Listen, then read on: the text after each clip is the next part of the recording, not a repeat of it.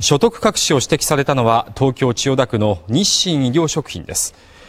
所得隠しの額は去年までの隠しの額は去年までの隠しの額は去年までの7年間でおよそ10億円で追徴税額は重加算税を含めておよそ重加算税を含めておよそ3億円ということです。3億円ということです。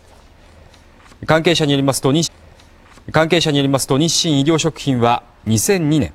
大阪の医療法人交渉会のすでに解散したグループ会社から給食事業の営業権を買い取り購入代金としておよそ11億円を計上しおよそ11億円を計上しました。